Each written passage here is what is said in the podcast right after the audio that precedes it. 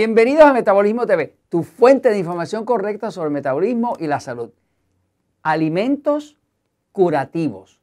Yo soy Frank Suárez, especialista en obesidad y metabolismo, y hoy quiero compartir con ustedes una lista parcial de alimentos curativos.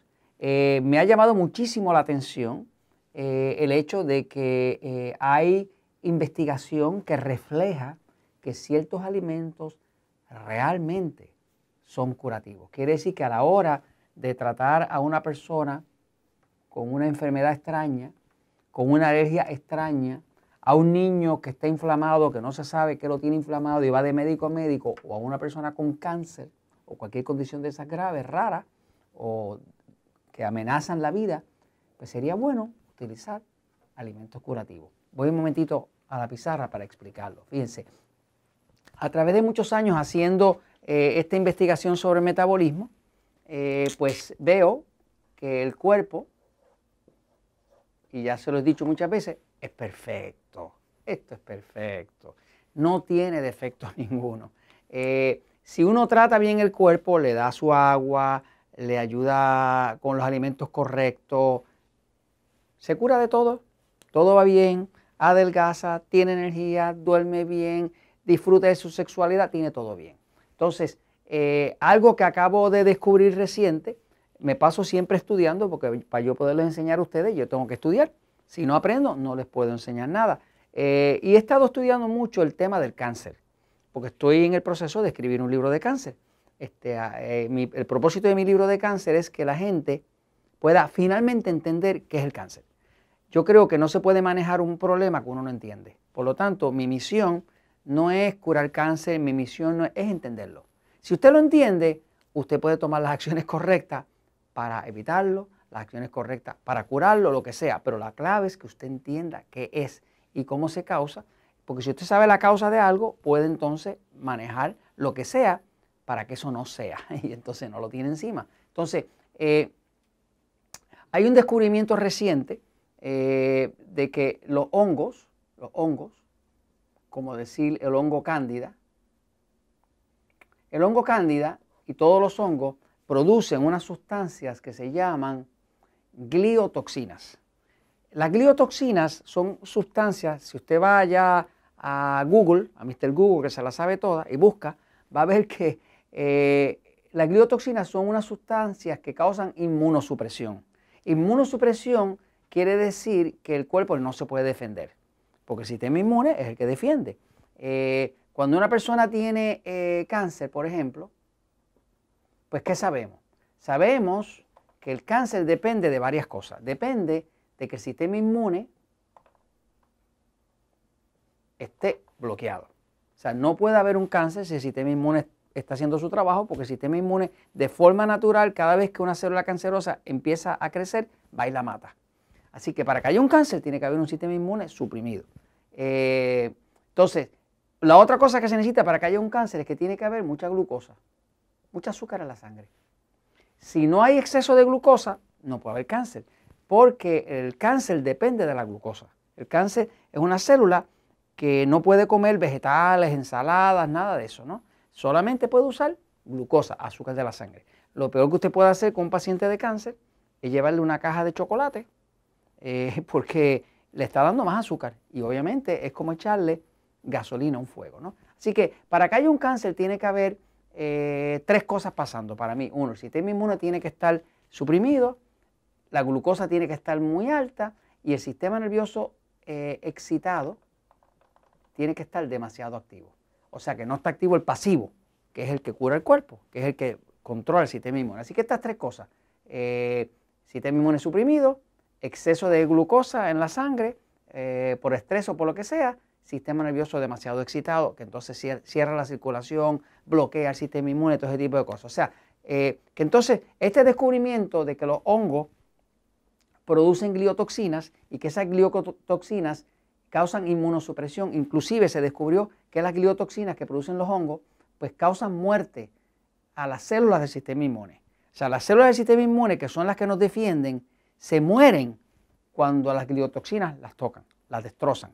Eh, inclusive esas gliotoxinas dañan las membranas celulares. La membrana celular es, eh, cada célula tiene como su pared, como un, fuerte, ¿no? Como un castillo. Tiene sus paredes, sus muros, ¿no? Eh, pues la cliotoxina destruyen las paredes de las células, que serían las membranas. Obviamente, ahí la célula pierde su, vitalidad, eh, entran los tóxicos y, sobreviene la muerte o la debilidad de la célula. Así que eh, un investigador muy inteligente se dio a la tarea de poner eh, unos, unas muestras de hongo cándida y de otros hongos y dedicarse muy muy detalladamente a, en cada muestra de hongo cándida que estaba creciendo en azúcar, por supuesto, irle poniendo cierto alimento. Y cada vez que ponía un alimento, observaba si el hongo se empezaba a morir o si el hongo eh, seguía creciendo. Se dio cuenta entonces de que si los alimentos, muchos de ellos, eh, tienen que para sobrevivir, las plantas, fíjese, si usted tiene una planta, Voy a poner aquí uno de mis dibujos fallidos, ¿no? De plantas, ¿no? Ahí le puse una planta, aunque usted no lo crea. Este, eh, las plantas, para protegerse de los insectos y de los hongos que las atacan, cuando usted ve una planta enferma, la va a llena de hongos.